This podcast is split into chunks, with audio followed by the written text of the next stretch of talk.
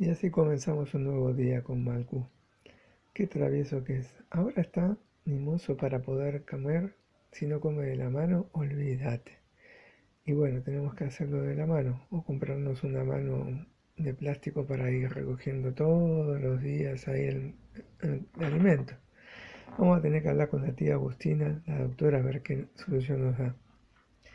Y bueno, por lo pronto lo estoy acostumbrando a mm, que no muerda.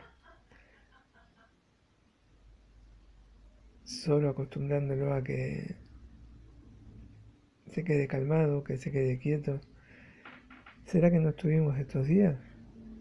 Puede ser. Quizás está creciendo. Puede ser.